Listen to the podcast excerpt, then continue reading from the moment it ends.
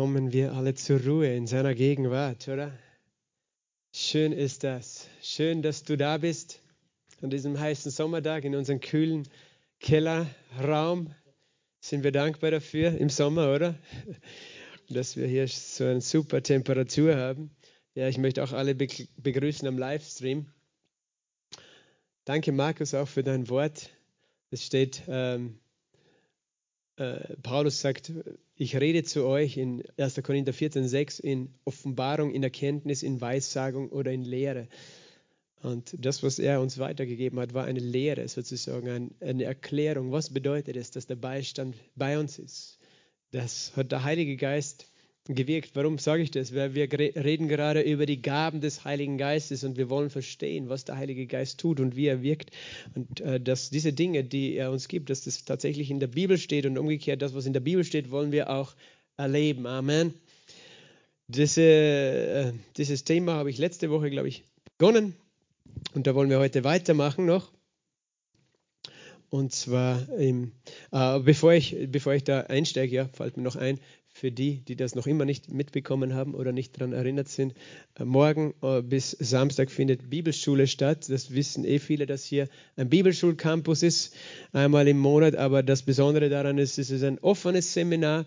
Gasthörer sind zwar grundsätzlich immer auch willkommen, aber dieses Mal ist es sogar auch kostenlos, um die Bibelschule kennenzulernen, einfach äh, dieses äh, Seminar teilzunehmen. Und vor allem der Titel und der Inhalt des Seminars, Autorität des Gläubigen, ist ein ganz besonderer. Das ist ein Schlüsselfach, ein Schlüsselthema, was auch äh, Rema und die Bibelschule betrifft. Und außerdem kommt die Direktorin selbst, Judy Lambert, äh, und wird das unterrichten. Das heißt, es ist eine Spitzengelegenheit die Bibelschule kennenzulernen, einfach teilzunehmen, selbst wenn man nur einen Abend Zeit hat, äh, zahlt sich das aus.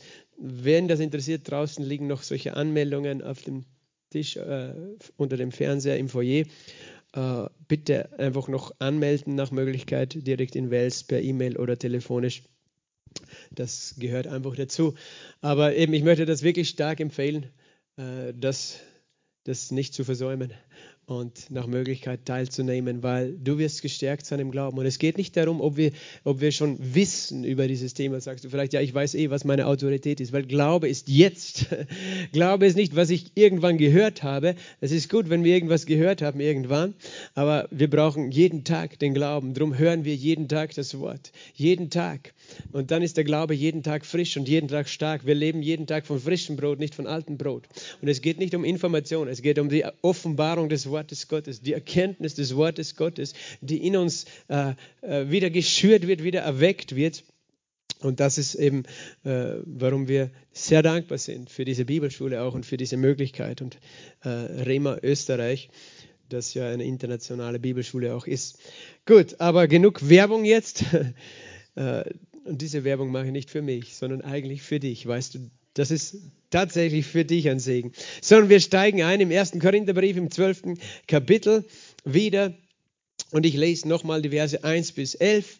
Was aber die geistlichen Gaben betrifft, Brüder, so will ich nicht, dass ihr ohne Kenntnis seid. Ihr wisst, dass ihr als ihr zu den Heiden gehörtet, zu den stummen Götzenbildern hingezogen, ja fortgerissen wurde. Deshalb tue ich euch kund, dass niemand, der im Geist Gottes redet, sagt Fluch über Jesus und niemand sagen kann, Herr Jesus, außer im Heiligen Geist. Es gibt aber Verschiedenheiten von Gnadengaben, aber es ist derselbe Geist. Es gibt Verschiedenheiten von Diensten und es ist derselbe Herr. Und es gibt Verschiedenheiten von Wirkungen, aber es ist derselbe Gott, der alles in allem wirkt. Jedem aber wird die Offenbarung des Geistes zum Nutzen gegeben. Denn dem einen äh, wird durch den Geist das Wort der Weisheit gegeben, einem anderen das Wort der Erkenntnis nach demselben Geist, einem anderen aber Glauben in demselben Geist, einem anderen aber Gnadengaben der Heilungen in dem einen Geist, einem anderen aber Wunderwirkungen, einem anderen aber Weissagung, einem anderen aber Unterscheidungen der Geister, einem anderen verschiedene Arten von Sprachen, einem anderen aber Auslegung der Sprachen. Das alles aber wirkt ein und derselbe Geist und teilt jedem besonders aus, wie er will. Halleluja. Vater, wir danken dir, dass du da, da bist uns zu lehren. Dein Wort lehrt uns und wir beten, Herr, dass du zu uns sprichst heute Abend. Herr, dass wir lebendiges Manna empfangen von dir, das Wort Gottes und Offenbarungserkenntnis, das Glaube kommt aus deinem Wort. Glaube für diese wunderbaren Dinge, die du für uns bereitet hast. In Jesu Namen. Amen. Gott sagt, er möchte nicht, dass wir ohne Kenntnis sind. Darüber haben wir letztes Mal geredet.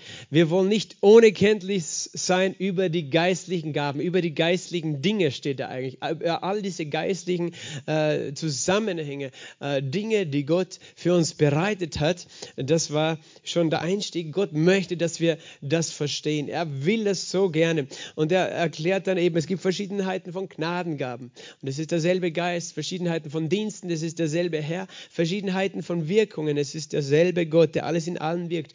Und dann kommt auf einmal äh, eben, nennt eben drum, im Vers 1 steht eben, was die geistlichen Gaben betrifft. Eigentlich geht es über geistliche Dinge allgemein, geistliche Gaben, geistliche Dienste, geistliche Wirkungen. Aber hier äh, nennt er auf einmal das, was der Heilige Geist tut, verschiedene Gnadengaben. Und da haben wir das Wort Charismata. Eben darum sind wir eine charismatische Gemeinde, weil wir an die Gnadengaben glauben, die der Heilige Geist für uns hat. Es sind Gnadengeschenke, ein Geschenk, das unverdient aus Liebe von Gott zu uns kommt, uns gegeben wird. Und es sind Geschenke, die der Heilige Geist uns gibt. Äh, das heißt, es ist nicht nur irgendeine Gnade. Jesus hat viele Gnaden erwiesen an uns, weißt du? Er hat die Gnade der Erlösung an uns erwiesen, aber das ist nicht hier gemeint, weil Jesus äh, gibt uns die Gnade der Erlösung, der Vergebung der Sünden, die Gnade der Heilung, sondern hier mit diesen Gnadengaben sind spezifische Dinge gemeint, die dann ja auch aufgelistet sind. Also wir haben von geistlichen Dingen geredet, Pneumatikos, Gnadengaben, das sind Charismata. Und dann sagt er in Vers 7, jeden aber wird die Offenbarung des Geistes zum Nutzen gegeben. Und hier kommt noch ein drittes Wort ins Spiel, das auch sich auf diese geistlichen Gaben, Gnadengaben, Geistesgaben nennen wir sie auch, bezieht. Und das nennt er hier Offenbarungen. Jeden wird die Offenbarung des Geistes zum Nutzen gegeben. Das heißt, das ist eine Offenbarung eine, äh, im Griechischen das Wort Phanerosis, dass etwas in Existenz kommt, etwas sich manifestiert, ins Sichtbare kommt. Das heißt, diese Gnadengaben sind Dinge, die plötzlich sich manifestieren, wo der Heilige Geist etwas, was vorher sozusagen im Unsichtbaren, im Himmel bei Gott verfügbar war, etwas auf der Erde für uns in Erscheinung treten lässt. Das ist eine Manifestation, eine Phanerosis, eine Offenbarung des Heiligen Geistes. All die Gnadengaben sind sozusagen auch Offenbarungen des Heiligen Geistes, in dem Moment ist klar, der Geist Gottes ist hier, der Geist Gottes wirkt hier. Warum ist es wichtig, dass wir das so verstehen, wenn wir diesen Text lesen, wenn wir diesen Text auch auslegen? Weil eben es gibt sehr unterschiedliche Arten, diese Gaben auszulegen und auch das zu lesen. Und es gibt eben verschiedene Lehren. Es gibt eine Lehre, die heißt Sezessionalismus. Ähm, äh, Sezessionalismus, die besagt, dass mit dem, äh, mit dem Tod der letzten Apostel, der Apostel Jesu, des Lammes, der zwölf Apostel, auch die Gnadengaben sozusagen ausgestorben sind für die Kirche und äh, deswegen, dass wir äh, diese heute nicht erwarten können oder glauben können. Und äh, Theologien, die so lehren, die erklären dann diese Liste von Gnadengaben äh, auf eine sehr äh, natürliche, menschliche Art und Weise. Sie reden eben von dem Wort der Weise, dass jemand einfach eine, eine, ein Talent hat, besonders weise zu sein, ein anderer etwas zu erkennen oder Gnadengaben der Heilungen erklären sie so, dass, äh, dass jemand einfach berufen ist, Arzt zu sein. Ich meine, ich frage mich, wie man dann die Wunder erklärt, aber äh, oder die Sprachen, jemand, der sich leicht tut, Sprachen zu lernen. Also es ist ganz auf einer irdischen äh, Ebene. Und äh, das ist etwas, äh, das hier sicher nicht gemeint ist, sondern es geht um Offenbarungen des Heiligen Geistes, Manifestationen, die spontan sind, plötzlich da sind. Das heißt, das ist nichts, das du planen kannst, sondern der Heilige Geist wirkt das in einem Augenblick. Und das sind alles geistliche Dinge, nicht natürliche Dinge. Wir reden hier nicht von natürlicher Weise, nicht von natürlicher Medizin, nicht von natürlichen Sprachen, sondern das sind alles übernatürliche, geistliche Dinge, die hier aufgelistet sind. Also das das ist, das ist wichtig, dass wir das verstehen, wenn wir die Gnadengaben verstehen wollen. Das sind übernatürliche Dinge. Jedes einzelne dieser Geschenken oder Offenbarungen oder geistlichen Dinge sind, ist übernatürlich und es ist spontan. Spontan, das ist wichtig. Das ist beides Dinge, die Gott spontan gibt. Das sind nicht Dinge, die du sozusagen, sozusagen schon planen kannst im Voraus. Okay, dann und dann brauche ich die und die Gnadengabe und dann äh, nehme ich sie mir oder so. Äh, dann, was wir auch gelesen haben in diesem Text und am Ende, in Vers 11, dies alles wirkt ein und derselbe Geist und teilt jedem besonders aus, wie er will. Sage mal, wie er will. Der Heilige Geist hat, äh, teilt die aus, wie er will. Und manche Leute, weißt du, die, die glauben, die Gnadengaben, die wird ihnen so gegeben, so, jetzt wird mir das gegeben und jetzt gehört mir das immer. Aber das ist ein Blödsinn. So, okay, wenn mir ist gegeben worden vom Heiligen Geist die Gabe der Prophetie. Hey, Moment. Und der Heilige Geist kann jeden von uns in diesen Dingen gebrauchen.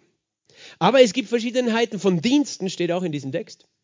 Das heißt, es gibt Apostel, Propheten, Evangelisten, Hirten und Lehrer. Und diese Dienstgaben zum Beispiel, die werden teilweise regelmäßig ge äh, äh, gebraucht in diesen Gaben. Ein Evangelist zum Beispiel, in dessen Dienst gibt der Heilige Geist sehr oft und sehr viel von der Gaben der Wunderwirkungen, der Heilungen. Oder ein Prophet, dem, in, diesem, in dem seinem Leben wirkt sehr oft die Gabe der, der Weissagung und der Unterscheidung der Geister und so weiter. Aber er kann niemals sagen, diese Gaben gehören mir in dem Sinn. Sie gehören erstens uns allen, der Gemeinde, und zweitens, die gehören dem Heiligen Geist. Und wir können sie nur, wir können uns zur Verfügung stellen dem Heiligen Geist und gebraucht werden. Aber sonst kommen wir auf komische Ideen, so Gott gibt mir diese Gabe oder diese Gabe. Der Heilige Geist äh, wird dich gebrauchen, wenn du Glauben für diese Dinge hast. Durch Glauben empfangen wir diese Dinge. Wir glauben, dass wir gebraucht werden, wie er will. Aber das Wichtigste ist in dem Ganzen ist, nicht wir benutzen die Gaben, sondern der Heilige Geist benutzt uns äh, und benutzt diese Gaben durch uns, aber es ist er, der handelt. Weil sonst kommen wir genau dorthin, wo New Age ist. Weißt du, die benutzen das Übernatürliche für ihre eigenen Zwecke. Das können wir niemals tun und das wollen wir niemals tun, sondern Gott möchte uns als Gefäße benutzen, um seine Gaben für die Gemeinde freizusetzen. Und er teilt jeden das aus, wie er will. Und jedem wird diese Gabe zum Nutzen gegeben. Aber sozusagen, er gebraucht uns mit dieser Gabe. Verstehst du, was ich damit sagen möchte? Das heißt, es geht nicht darum, ich besitze das. Und noch was auch, es ist wichtig, dass wir das verstehen. Es ist etwas Spontanes, übernatürlich. Das ist, was der Heilige Geist in einem Moment tut, wie er will. Wir werden, wir werden alle diese Gaben auch im Laufe, im Laufe dieser Serie anschauen. Zum Beispiel die Unterscheidung der Geister. Da gibt es gibt's so viel Verwirrung darüber, was das ist. Manche Leute sagen, ich habe die Gabe der Unterscheidung der Geister. Ich weiß immer genau, was, was ist richtig und was ist falsch, was ist von einem falschen Geist, was ist von einem richtigen Geist. Dann, dann ist es nicht die Gabe der Unterscheidung der Geister, wenn du das meinst. Weil die Unterscheidung der Geister ist etwas, was spontan der Heilige Geist wirkt. Dass du in einem Augenblick etwas weißt und das ist völlig etwas anderes. Zu unterscheiden, was von Gott ist und was nicht von Gott ist, das hat nicht damit zu tun mit den Gaben des Geistes. Es hat damit mit zwei Dingen zu tun, ob das Wort Gottes in dir wohnt und ob der Geist Gottes in dir wohnt und ob du sensibel bist dafür. Dazu brauchst du nicht die Geistesgaben, sondern das ist einfach ein Leben mit dem Wort Gottes und dem Geist Gottes. Und jeder Christ soll in der Lage sein zu unterscheiden, ob etwas, was gelehrt wird, was gesprochen wird, von einem falschen Geist oder von einem richtigen Geist kommt. Dazu brauchst du nicht die Geistesgabe. Wenn wir davon abhängig wären, dann könnten wir ganz leicht in die Irre geleitet werden, weil wir sozusagen davon abhängig sind, dass der Heilige Geist jetzt eine Geistesgabe wirkt. Und, äh, äh, das, äh, und das ist nur ein Beispiel, weil diese Gabe wird am meisten missverstanden, diese Gabe der Unterscheidung der Geister. Wir werden das noch genauer anschauen. Aber wenn wir diese Gnadengaben dann studieren wollen, dann gibt es nur einen Weg, sie wirklich zu verstehen, nämlich durch das Wort Gottes. Das heißt, wir interpretieren nicht unsere eigene Meinung hinein, was das bedeutet, sondern wir studieren die Bibel. Und dann ist es ganz klar und sonnenklar, was gemeint ist. Und äh, dann äh, verstehen wir. Und wenn wir verstehen, was damit gemeint ist, dann können wir Glauben dafür haben, dass sie auch freigesetzt sind in unserem Leben. Jedem wird die Offenbarung des Geistes zum Nutzen gegeben. Jeden von uns. Jeder von uns darf das erwarten. Und ich, ich glaube, es ist wichtig, dass die Gemeinde äh, gelehrt wird über diese Dinge. Weil wenn wir nicht wissen, was diese Gaben sind und dass jeder von uns jeder. Das ist nicht eine Frage, ob du Apostel, Prophet oder irgendetwas, ein besonderes Dienstamt bist, sondern jeder von uns wird es gegeben zum Nutzen. Und der Heilige Geist teilt das aus, wie er will, aber es liegt an uns, das zu erwarten, das zu glauben, das im Glauben dann zu ergreifen. Wenn, wenn Gott uns drängt, etwas zu sprechen, etwas zu tun, etwas freizusetzen, etwas zu manifestieren. Weil sonst kann der Heilige Geist mit, und ich sagte ja, er ist jedes Mal da, mit einem Tisch gedeckt voller Gaben. Aber wenn wir nicht wissen, dass dieser Tisch da steht und dass wir hingehen dürfen und zugreifen dürfen, dann werden wir diese Gaben nicht erleben. Und dann ist eigentlich Gott traurig, weil er uns so einen Tisch deckt, aber wir das nicht ergreifen. Und er möchte, äh, dass wir das äh, ergreifen. Und äh, ja, das stimmt, das möchte ich schon dazu sagen, dass manche Leute in speziellen Gaben im, regelmäßig gebraucht werden, auch wenn sie nicht in einer Dienstgabe stehen. Aber ich sage, sei vorsichtig, dass sozusagen ich habe diese Gabe, die gehört mir oder so. Nein, die gehört dem Heiligen Geist. Die Gabe gehört dem Heiligen Geist und er teilt sie uns wohl aus, aber sie gehören immer ihm. Und wir, wir dürfen sie freisetzen, wir dürfen sie manifestieren. Er offenbart seine Gaben. Äh, dass wir einfach ein gesundes Verständnis haben, äh, weil dann bekommt auch immer er die Ehre und nicht, schau, ich bin so geistlich, weil ich habe diese oder diese oder diese Gabe. Nein, es ist der Heilige Geist und es ist eine Gnadengabe, sag einmal Gnadengabe. Was ist Gnade? Es ist unverdiente Zuwendung und Gunst. Das heißt, niemals kannst du dich rühmen, wenn Gott dich in einer dieser Gnadengaben gebraucht. Weil Gnade bedeutet, er benutzt dich nicht deshalb, weil du besonders schön oder klug oder äh, toll bist oder regelmäßig in dem Gottesdienst oder viel gebetet hast, sondern er benutzt dich, weil du ihm glaubst. Weil du ihm glaubst und äh, er möchte dich benutzen. Das ist ein Geschenk unverdient. Und äh, das ist ganz wichtig, weil dieses diese ganze Thema mit den Geistesgaben, wie gesagt, in dem Moment, wo Gott was Übernatürliches tut, ist immer die Gefahr, dass wir Menschen nicht auf Gott schauen, sondern auf den, durch den Gott jetzt wirkt. Und auf einmal unser Blick auf den Menschen geht und der Mensch, oh, denkt sich, wow, schau, alle schauen mich an oder ich, äh, ich habe gebetet und der ist geheilt worden und schau, was, äh, wie, wie, toll ich bin. Und äh, das, das kann eben wirklich äh, in die Irre führen, das kann uns stolz machen und Gott möchte nicht, dass uns diese Gaben zum Schaden sind, sondern zum Nutzen sind, zum Segen sind. Deswegen brauchen wir ein grundsätzliches, gutes Verhältnis zu dem, was Gott tut, was der Heilige Geist tut, dass wir verstehen, es ist, es ist Gnade, es ist unverdient. Ich habe gar nichts davon verdient, aber es kommt durch Glauben. Und wenn du nichts weißt darüber, ohne Erkenntnis kannst du nicht glauben. Wenn du das Wort nicht kennst, wenn du diese Wahrheit nicht kennst, kannst du nicht glauben. Du wirst es nicht das, äh, erleben. Also es ist Gnade, aber es kommt durch Glauben. Und Glaube kommt wiederum durch Hören und durch Verstehen von dem, was Gott uns hier sagt. Ähm, das äh, eben einmal vorweg hier. Und ich erkläre gleich einmal diese Liste so mal vorab, was das alles bedeutet. In Vers 8 heißt es, dem einen wird durch den Geist das Wort der Weisheit gegeben. Was ist das Wort der Weisheit, das der Heilige Geist gegeben, äh, gibt? Das ist eine spontane, übernatürliche Manifestation einer, einer Wirkung oder einer Gabe oder einer Offenbarung des Heiligen Geistes. Das heißt, es ist eine Weisheit, die plötzlich da ist. Was für eine Weisheit? Und wir werden es studieren. Es ist ein Begriff, das bezieht sich auf äh, Dinge, die Gott offenbart, enthüllt. Das heißt, du weißt etwas, was du eigentlich nicht wissen kannst und was du eine Sekunde vorher noch nicht gewusst hast. Plötzlich weißt du es. Und zwar bezieht sich das Wort der Weisheit immer auf die Zukunft, auf, auf zukünftige Ereignisse. Oft ist genau das, was wir Prophetie nennen, Oft ist das, Amen, was, was wir Prophetie nennen, im Sinn von Zukunftsvorhersage, ist immer auch verbunden mit einem Wort der Weisheit. Weil einfache Prophetie viel weniger ist, als, als die Zukunft vorherzusagen. Aber Prophetie äh, in diesem klassischen Verständnis hat mit der Zukunft zu tun. Und das ist eigentlich, was die Bibel hier als Wort der Weisheit eben erklärt. Einem anderen ein Wort der Erkenntnis. Ein Wort der Erkenntnis ist eine Erkenntnis, die du plötzlich hast in einem Moment, die du vorher nicht hattest. Das heißt, es ist plötzlich da über eine Sache, eine Situation, eine Person in der Gegenwart oder in der Vergangenheit, was sich auf die Gegenwart oder Vergangenheit bezieht. Und wir werden das eben sehen. Es gibt viele Beispiele für diese Dinge schon in der Bibel, auch im Alten Testament. Ein Wort der Erkenntnis. Einem anderen aber Glauben in dem, in dem einen Geist. Glaube als Gnadengaben ist etwas anderes als Glaube, den wir durch das Hören empfangen. Glaube als Gnaden, Gnadengabe ist der Glaube, der plötzlich in dir ist, dass du glaubst, dass dein Wort dieselbe schöpferische Vollmacht hat wie äh, Gottes Wort. Äh, das ist ein Glaube, der Wunder empfängt, aber es muss nicht in dem Sinn so übernatürlich sein, ähm, dass es die Naturgesetze aushebt. Ein Beispiel, Daniel in der Löwengrube. Er hatte Glauben, dass er in der Löwengrube nicht gefressen wird. Und das war einerseits ein Wunder, aber es war kein Wunder wie ein anderes Wunder, wo die Naturgesetze aufgehoben wurden. Weil da war es einfach so, dass die Löwen ihn nicht gefressen haben.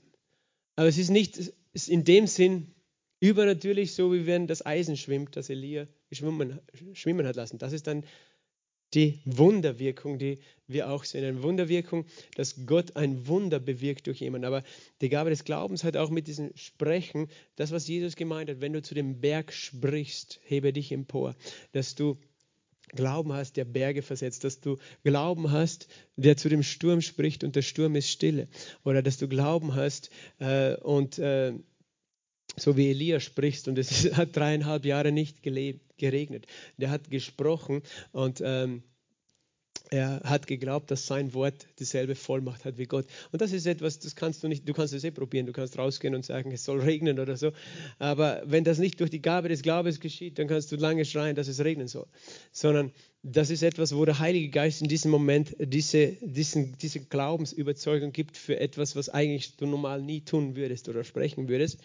Ähm, die Gabe des Glaubens einem anderen in demselben Geist, einem anderen Gnadengaben der Heilungen in dem einen Geist das sind Heilungen. Und was für Heilungen? Das sind Heilungen, die spontan geschehen.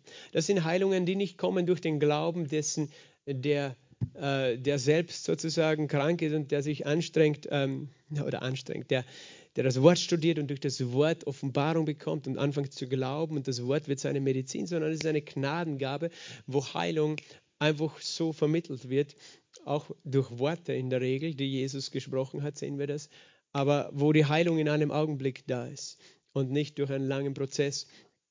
Vielleicht wird sie zwar erst über Nacht sichtbar, aber es ist nicht eine Heilung, die du im Glauben ergreifst äh, persönlich, sondern eine Heilung, die der Geist Gottes dir einfach so als Gnade zuspricht. Äh, und da gibt es verschiedene Gnadengaben von Heilungen, steht in der Mehrzahl, sage ich gleich so nebenbei dazu. Das heißt, äh, es gibt auch Menschen, die für verschiedene Krankheiten gebraucht werden von Gott, um Heilung zu vermitteln, auf diese Art und Weise. Und das ist diese Heilung, diese Gnadengaben der Heilungen, das ist das, was wir alle auch sehen wollen. Dass, dass, wenn Heilungen spontan passieren, das sind dann Gnadengaben der Heilungen. Wo, wo, der, wo der Betroffene jetzt gar nicht selber äh, mit seinem eigenen Glauben das alles freisetzt, sondern äh, wo Gott in einem Augenblick diese Gnaden vermittelt. Und manche werden darin öfter gebraucht.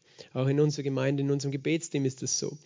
Äh, einem anderen aber Wunderwirkungen, das ist eben etwas tatsächlich Übernatürliches im Sinn von, wo die Naturgesetze außer Kraft äh, gesetzt sind, wenn Jesus auf dem Wasser gegangen ist oder aus Wasser Wein gemacht hat. Das war eine Gnadengabe der Wunderwirkung, wo ein Wunder gewirkt worden ist.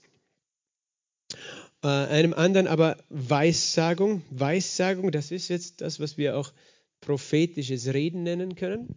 Prophetisch reden, bedeut, Propheteia bedeutet für Gott sprechen.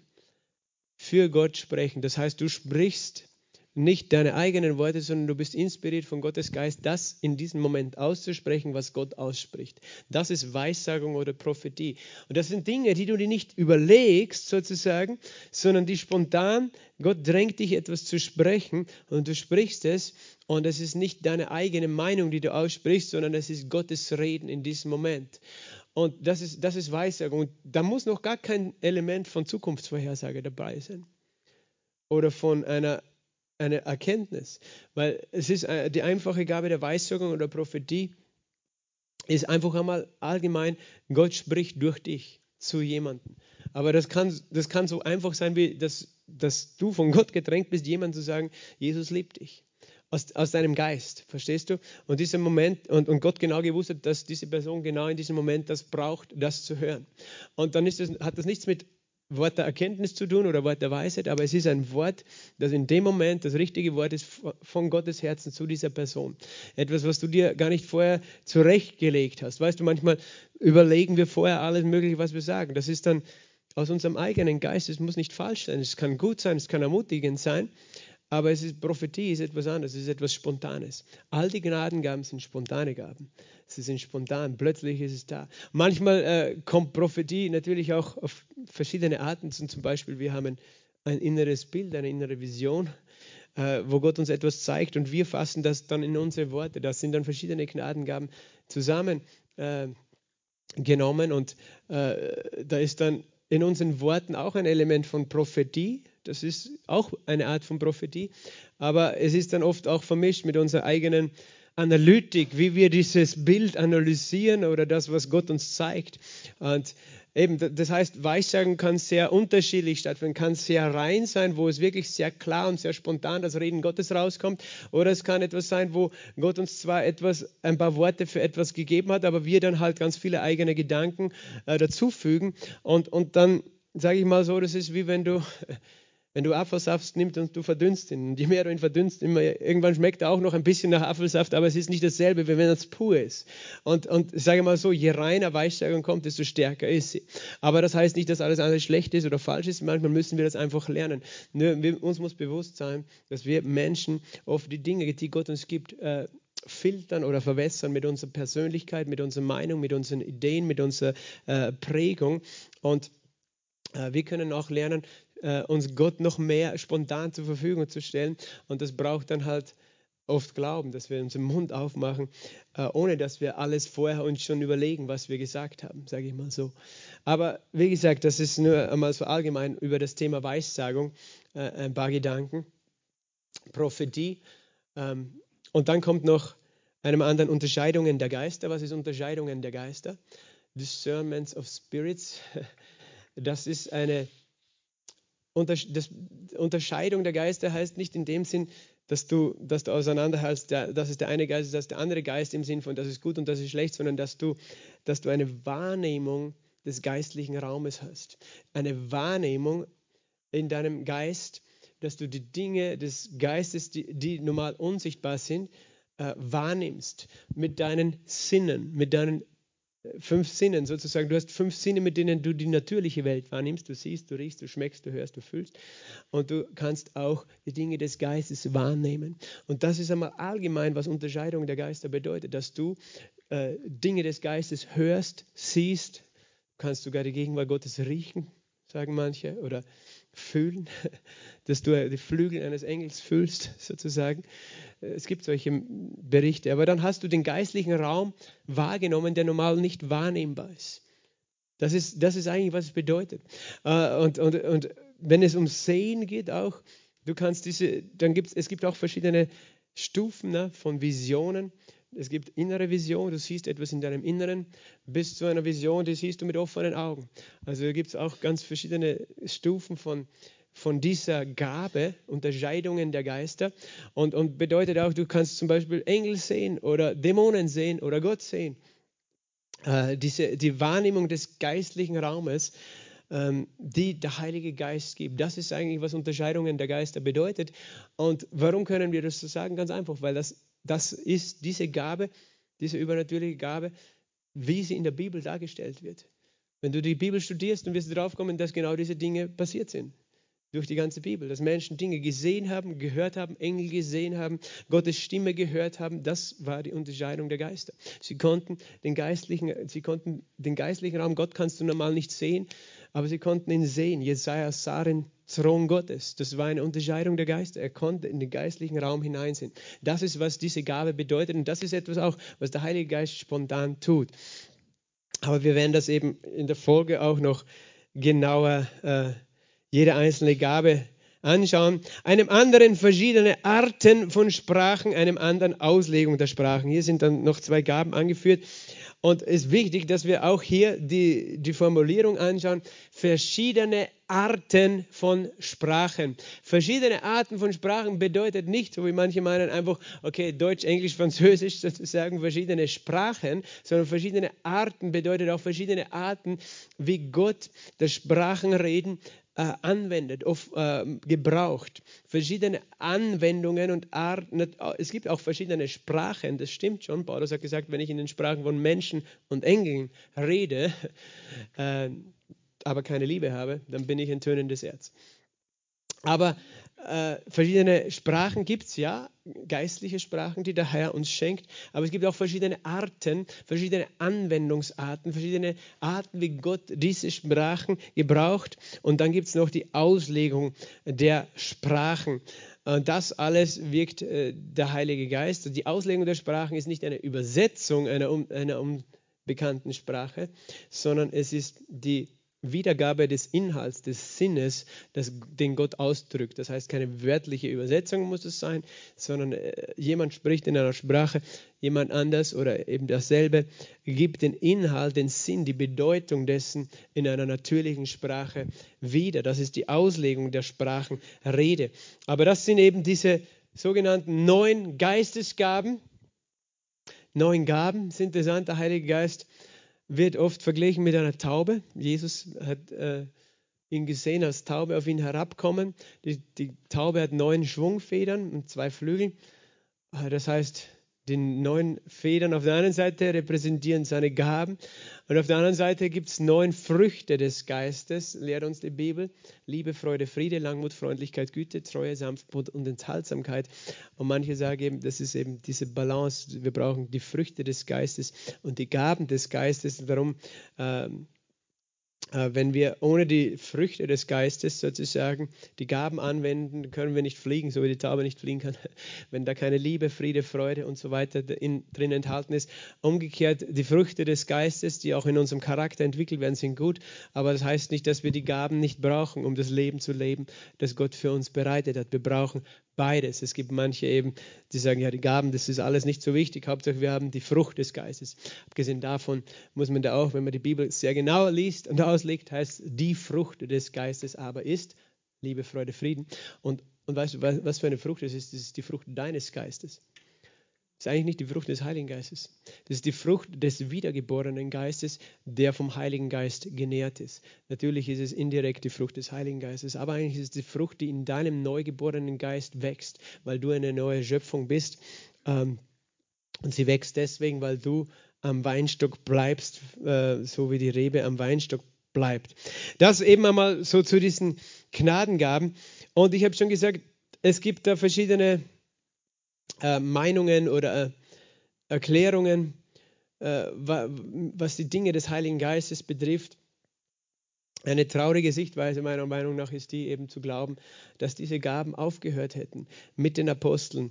Warum, warum gibt es diese, diese Idee überhaupt? Es gibt diese Idee, zum Beispiel wird folgender Vers hierfür benutzt im 1. Korinther 13 und Vers äh, 8. Hier steht, die Liebe vergeht niemals. Seien es aber Weissagungen, sie werden weggetan werden. Seien es Sprachen, sie werden aufhören. Sei es Erkenntnis, sie wird weggetan. Denn wir alle, wir erkennen stückweise und weissagen stückweise. Wenn aber das Vollkommene kommt, wird das, was stückweise ist, weggetan werden.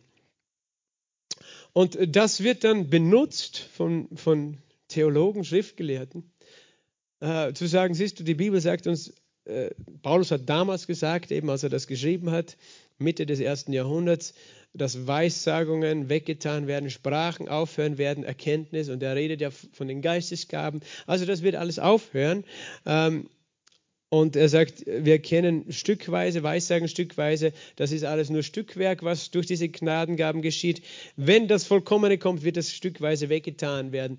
Und die erklären so, damals war die Bibel, das Neue Testament, noch nicht fertig geschrieben und abgeschlossen, aber als dann der Kanon der Bibel im, im zweiten Jahrhundert, am Ende des ersten Jahrhunderts, Anfang des zweiten Jahrhunderts äh, festgelegt worden ist, was sind die Bibel, die wir erkennen und gemeinsam glauben als von Gott inspirierte Bücher, die Bücher des Neuen Testaments, äh, wo ja am Ende steht, du sollst nichts hinzufügen und nichts wegnehmen im Buch der Offenbarung. Von diesem Buch, von diesen Worten, wo sie sagen, siehst du, jetzt ist die Schrift, die Heilige Schrift vollkommen und die Heilige Schrift ist voller Erkenntnis, ist die vollkommene Erkenntnis. Und weil die Heilige Schrift jetzt fertig geschrieben ist, Ende des ersten Jahrhunderts, ist, die, ist das Vollkommene jetzt da, die vollkommene Erkenntnis Gottes ist in der Schrift zusammengefasst, niedergeschrieben. Darum braucht es die Gaben des Heiligen Geistes nicht mehr.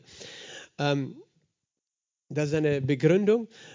Manchmal frage ich mich, warum, warum manche Leute so, so erpicht darauf sind, zu betonen, dass das aufgehört hätte oder was, was, was sie eigentlich dagegen haben, dass es dass es es noch geben könnte. Ich sage, das eine Argument ist eben die Angst davor, dass alles mögliche Übernatürliche uns in, in die Irre führen könnte, dass Übernatürliches uns einerseits dass falsche Motive damit einhergehen können, habe ich schon gesagt, dass Menschen stolz sind, dass Menschen das für ihre Macht und sonst was missbrauchen könnten und dadurch der Gemeinde Schaden nehmen könnte. Und das ist zwar berechtigt, die Vorstellung, aber das liegt eher bei uns und du kannst, du kannst auch mit falscher Lehre Schaden anrichten, da brauchst du noch gar keine Geistesgaben haben. Ähm, also auch falscher Bibellehre. Äh, das, an, äh, das eine ist sozusagen diese Angst vor dem Übernatürlichen, die, die sicher ein ein Problem ist. Das andere ist ganz einfach, glaube ich, die Bequemlichkeit des Menschen, äh, des Schriftgelehrten. So ist der religiöse Mensch, dass, dass er versucht, äh, den Standard Gottes, wenn er ihn selbst nicht sieht, in seinem Leben herabzusenken. Das haben die Pharisäer immer schon gemacht. Sie, sie, haben ihre eigenen Gesetze gemacht als Gottes Gesetz, weil das Gesetz, was Gott gegeben hat, das konnten sie nicht erfüllen, also haben sie sich selbst zurechtgelegt. Und sozusagen, wenn, wenn wir diese Dinge nicht mehr erleben, dann denken wir einfach, dann gibt es es nicht mehr. Müssen wir erklären, warum es nicht mehr gibt. Das nennen wir dann Erfahrungstheologie. Das heißt, wir, wir bauen unseren Glauben, unsere Theologie nicht auf dem, was Gottes Wort sagt, sondern was unsere Erfahrung sagt. Und wenn unsere Erfahrung sagt, wir haben das nicht erlebt oder wir erleben das nicht, dann, sagt, äh, dann, dann werden wir unsere Theologie anpassen und erklär, versuchen, die Bibel so zu erklären, dass es mit unserer Erfahrung zusammenpasst. Und das ist das Schlechteste, was du machen kannst. Erfahrungstheologie ist tödlich, geistlich tödlich wenn unsere Theologie auf unsere Erfahrung baut oder unsere Theologie an unsere Erfahrung angepasst wird. Das ist letztlich das, was absolut menschlich ist. Weißt du, das macht, machen wir gerne bei Heilung, weil wenn, wenn wir, wir lesen in der Bibel über Heilung, aber dann passiert es nicht, dann, dann denken wir, okay, es ist nicht unsere Erfahrung, also ist vielleicht doch nicht Heilung für mich oder für jeden oder, oder nicht mehr für heute oder wie auch immer. Also passen wir unsere Theologie an und lehren noch die anderen auch so und dann ist kein Glaube da. Weißt du, die Erfahrung, die wir haben, folgt unserem Glauben. Und wenn wir keinen Glauben haben für diese Dinge, werden wir die Erfahrung nicht haben. Wir können nicht die Erfahrung zuerst haben und dann den Glauben, sondern zuerst müssen wir den Glauben haben und dann die Erfahrung. Manche Leute glauben an ihre Erfahrung, aber nicht an das Wort. Aber wir glauben aufgrund dessen, was Gott sagt. Und das ist meine Entscheidung. Meine Entscheidung ist, das ist der Standard, Herr. All diese Gnadengaben, das ist der Standard. Und wenn es noch nicht meine Erfahrung ist, dann liegt das nicht daran, dass du falsch bist, Gott. Und dann versuche ich nicht, das aus meiner Theologie rauszustreichen, sondern dann bete ich Gott, gib uns Offenbarung, gib uns Weisheit. Herr, stärke uns im Glauben, damit wir diese Dinge sehen, die wir noch nicht sehen. Das ist, äh, wie Glaube funktioniert. Er kommt aus dem Hören des Wortes. Und eben, diese Erfahrungstheologie hat ganz viel kaputt gemacht, weil eben, wenn du nicht gleich das erfasst, was Gott sagt, da ist immer die Versuchung da, dass du sagst, ja, dann ist es vielleicht nicht mehr oder nicht für mich. Und, und auf einmal fangst du an so zu denken und dann siehst du es tatsächlich nicht mehr in deinem Leben. Und so kann das in der ganzen Kirche absterben, diese Gnadengaben und all die Wirkungen des Geistes, weil Menschen weggehen von dem, was ursprünglich Gott geschrieben und getan hat. Und, und ein anderer Grund ist sicher auch die Eifersucht, weißt du. Wenn ein Mensch das hat, äh, erlebt in seinem Dienst und der andere nicht, ein Pastor oder ein Prophet, und dann laufen natürlich alle Menschen dorthin, wo das übernatürlich ist, dann wird der andere Pastor vielleicht eifersüchtig und sagt, das ist alles vom Teufel, was da drüben passiert, ähm, weil er einfach in Wirklichkeit sich nicht eingestehen will, dass ihm der Glaube fehlt. Oder will es Gott nicht oder den Menschen nicht eingestehen, dass er vielleicht sagt, Herr, vielleicht passt irgendwas nicht mit meinem Verständnis, mit meiner Theologie. Äh, aber stattdessen sind wir eifersüchtig und freuen uns nicht mit denen, die Gott segnet durch diese Gaben, sondern wir beneiden sie. Das war bei den Pharisäern auch so, oder? Also die haben sich nicht gefreut, wenn ein Kranker geheilt ist, sondern die haben sich noch geärgert, dass Jesus am Sabbat heilt. Das ist menschlich, das ist teuflisch und deswegen diese Eifersucht äh, die, die ist vom Teufel. Das können wir nie als eine Begründung akzeptieren dafür, ob wir die Geistesgaben glauben oder nicht. Und ich sagte was, überall, wo Gott wirkt, werden Menschen eifersüchtig werden. Weil wir sind oft so fleischlich wie kleine Kinder. Und das ist, warum so viele Spaltungen im Leib sind. Weil, weil weißt du, Gott liebt die charismatischen pfingstlichen Gemeinden nicht mehr als die anderen.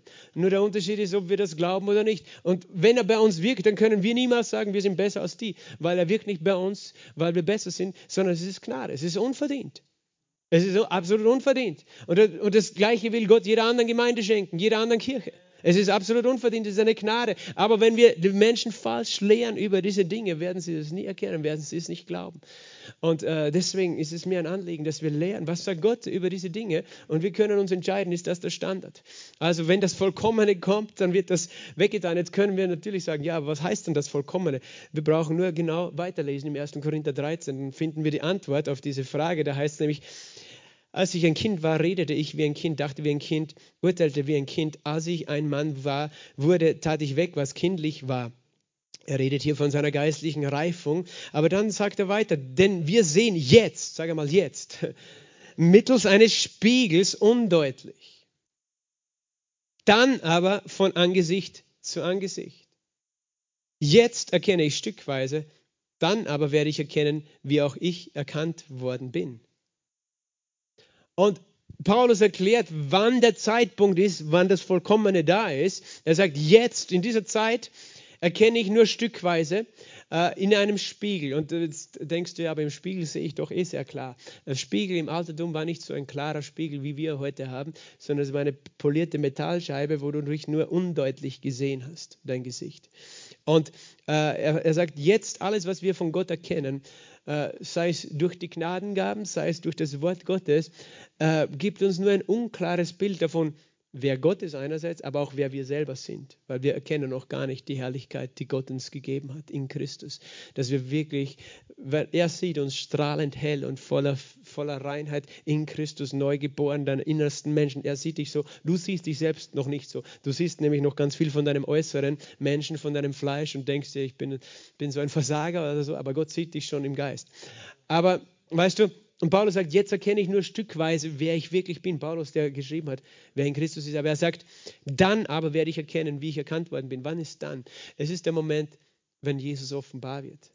Es ist der Moment, wenn Jesus vom Himmel kommt, um uns aufzuerwecken.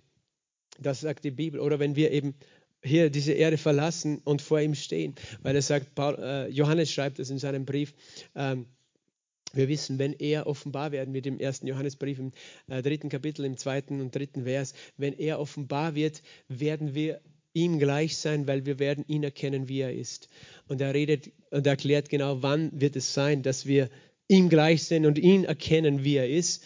Und wie wir erkannt worden sind, das ist der Moment, wo Jesus vom Himmel kommt, uns aufzuerwecken. Oder der Moment, wo wir vor ihm stehen, ihn sehen von Angesicht zu Angesicht. Das heißt, das ist das Vollkommene. Und dann, wenn wir im Himmel sind, weißt du, dann braucht es keine Weissagung mehr oder keine Erkenntnis oder keine Sprachenrede, durch die Gott zu uns kommuniziert, weil dann kommunizieren wir mit ihm von Angesicht zu Angesicht.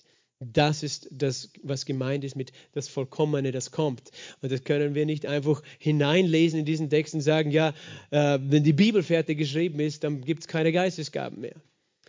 Nur, dass ihr versteht einfach, woher kommt diese Theologie. Äh, das geht dann auch noch weiter zu sagen, ja, die Apostel haben diese, diese Wunder nur gehabt, damit sie im ersten Jahrhundert äh, äh, den Dienst Jesu fortsetzen konnten und, und sozusagen bezeugen konnten, dass das Evangelium, das sie predigen, tatsächlich von Gott ist. Und das heißt, diese Geistesgaben, diese übernatürlichen Wirkungen sind einzig und allein als Zeichen zu sehen, als Bestätigung dafür, dass die, dass die Apostel tatsächlich von Gott gesandt sind mit dieser Botschaft.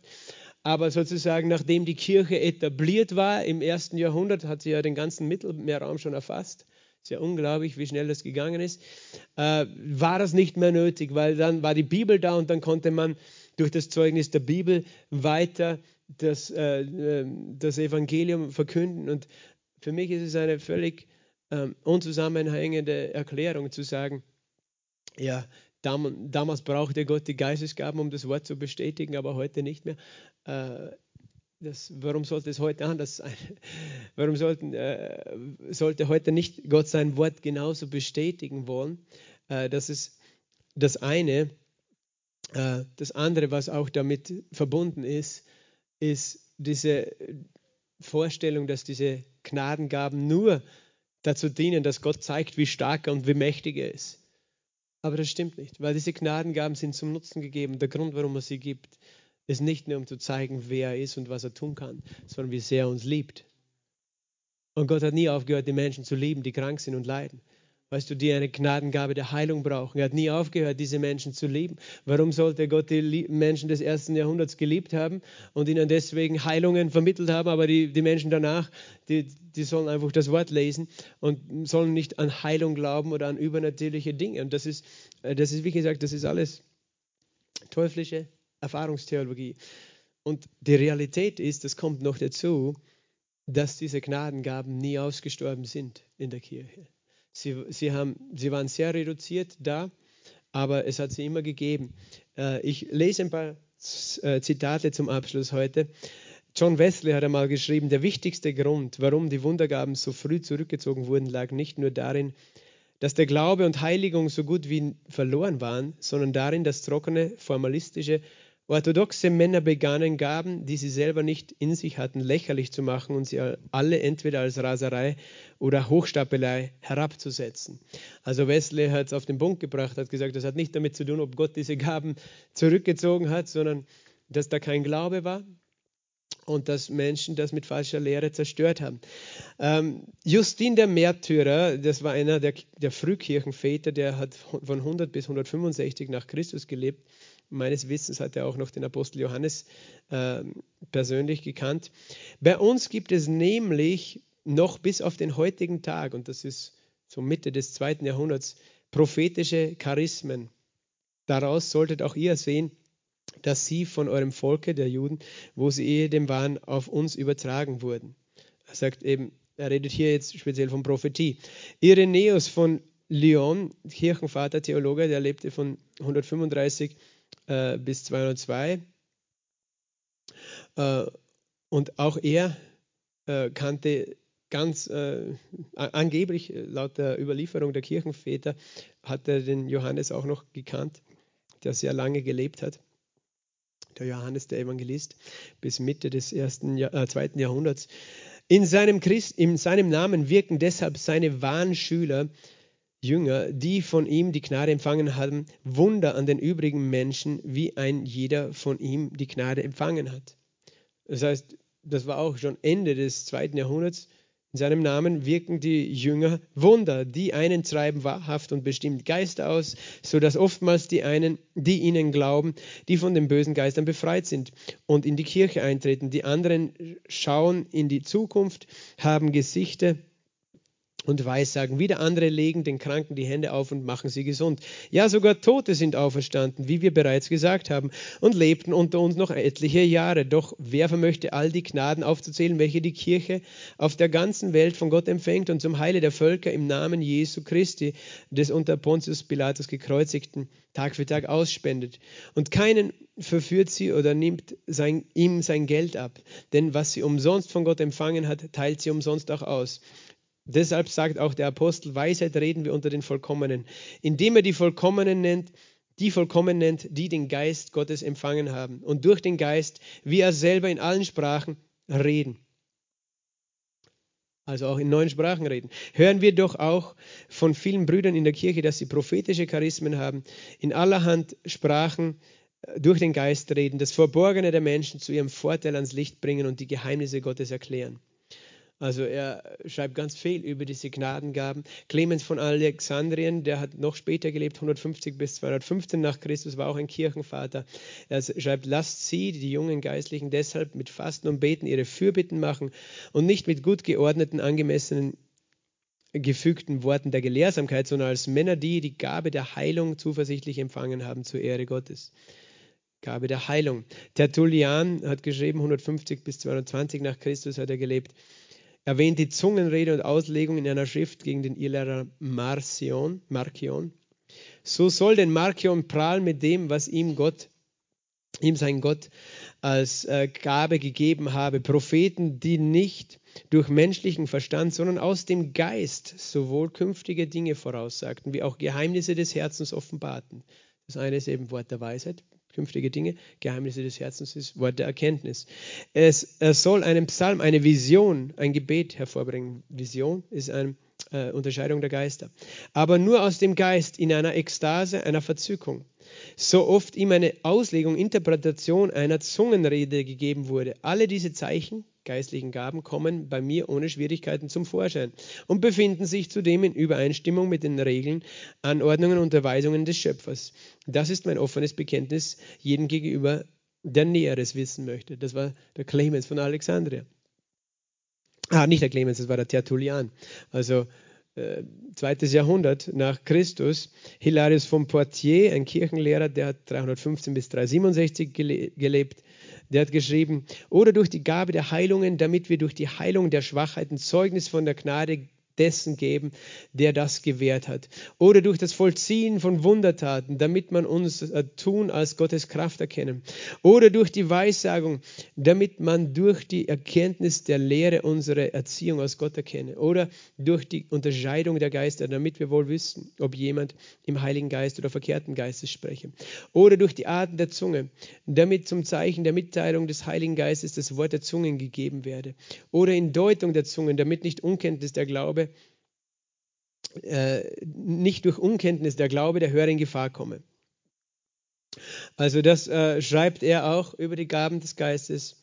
Dann noch Theodor von Mopsuesita, Stier, Theologe, Bischof 350 bis 300, äh, 429 nach Christus. Viele Heiden unter uns werden von Christen, von welcher Krankheit auch immer sie haben, geheilt. So überreichlich sind Wunder in unserer Mitte. Und Augustinus 354 bis 430 nach Christus. Eines Tages wurde mir bewusst, wie viele Wunder in unserer eigenen Zeit stattfinden, die so sehr den Wundern von früher glichen und auch wie verkehrt es sein würde, diese Glanzlichter göttlicher Kraft unter den Menschen zunichte werden zu lassen. Erst zwei Jahre ist es her, dass man hier in Hippo mit dem Registrieren begann und während ich dies schreibe, haben wir bereits 70 aufgezeichnete Wunder. Also das äh, waren nur ein, ein, paar Zitate von, von frühkirchlichen äh, schriftgelehrten Kirchenvätern. Und äh, soll uns einfach ermutigen, soll uns einfach ermutigen, dass es das immer gegeben hat, dann auch später in der, in der Kirchengeschichte äh, unter den sogenannten katholischen Heiligen, sei es Franz von Assisi, Ambrosius von Mailand, Hildegard von Bingen, äh, die Waldenser dann auch unter den Freikirchen, Teresa von Avila, John Wesley all diese haben verschiedene dieser Gaben des, des Heiligen Geistes erlebt und dokumentiert. Interessanterweise war das Sprachenreden dann oft sehr im Hintergrund, nicht präsent, aber eben lasst ihr das nie erzählen von jemandem. Deswegen lehre ich euch auch, weißt du, wenn Leute mit euch diskutieren wollen über das, dann können wir sie ermutigen, hey, Moment, wir machen nichts Neues hier, sondern wir glauben, dass das was Gott damals getan hat, er auch heute noch tut. Und er hat nicht aufgehört, das zu tun. Und lass es uns wirklich erwarten. Weißt du, die, diese Frühkirche hatte einiges erlebt mit Gott. Und Gott möchte diese Dinge auch in unserer Zeit wieder in besonderer Weise freisetzen. Amen. Glaubst du das mit mir? Halleluja. Lass uns aufstecken. Die Bibel sagt auch, ich, äh, äh so, äh, strebt nach Liebe, eifert nach den Gaben des Heiligen Geistes, nach den geistlichen Gaben, besonders dass er weiß sagt. Gott möchte sogar, dass wir uns danach aufstrecken. Er sagt nicht, okay, nur wenn ihr brav genug seid, sondern streckt euch danach aus, nach all diesen Dingen, die ich für euch habe, äh, weil er möchte viel, vieles tun, was, was wir mit menschlicher Kraft nie zustande bringen, durch seinen Heiligen Geist. Amen. Vater, wir danken dir für dein Wort. Und ich bete, Herr, dass dein Wort in unserem Leben Frucht bringt. Du willst, Herr, so viel gute Dinge tun in unserem Leben durch den Heiligen Geist und dass Menschen deine Herrlichkeit erleben durch diese wunderbaren Dinge, die du für uns bereitet hast. Und wir danken dir, dass du uns lehrst, Geist Gottes, und dass du einen Hunger wächst in uns allen, auch am Livestream, Vater, jeder, der zuschaut, und dass wir, Herr, alle Ängste und alle falschen Lehren hinter uns lassen, die wir darüber gehört haben, sondern dass wir dein Wort verstehen und glauben glauben, was du uns gesagt hast. Wir loben und preisen dich, Jesus. Ich danke dir dafür in Jesu Namen. Amen.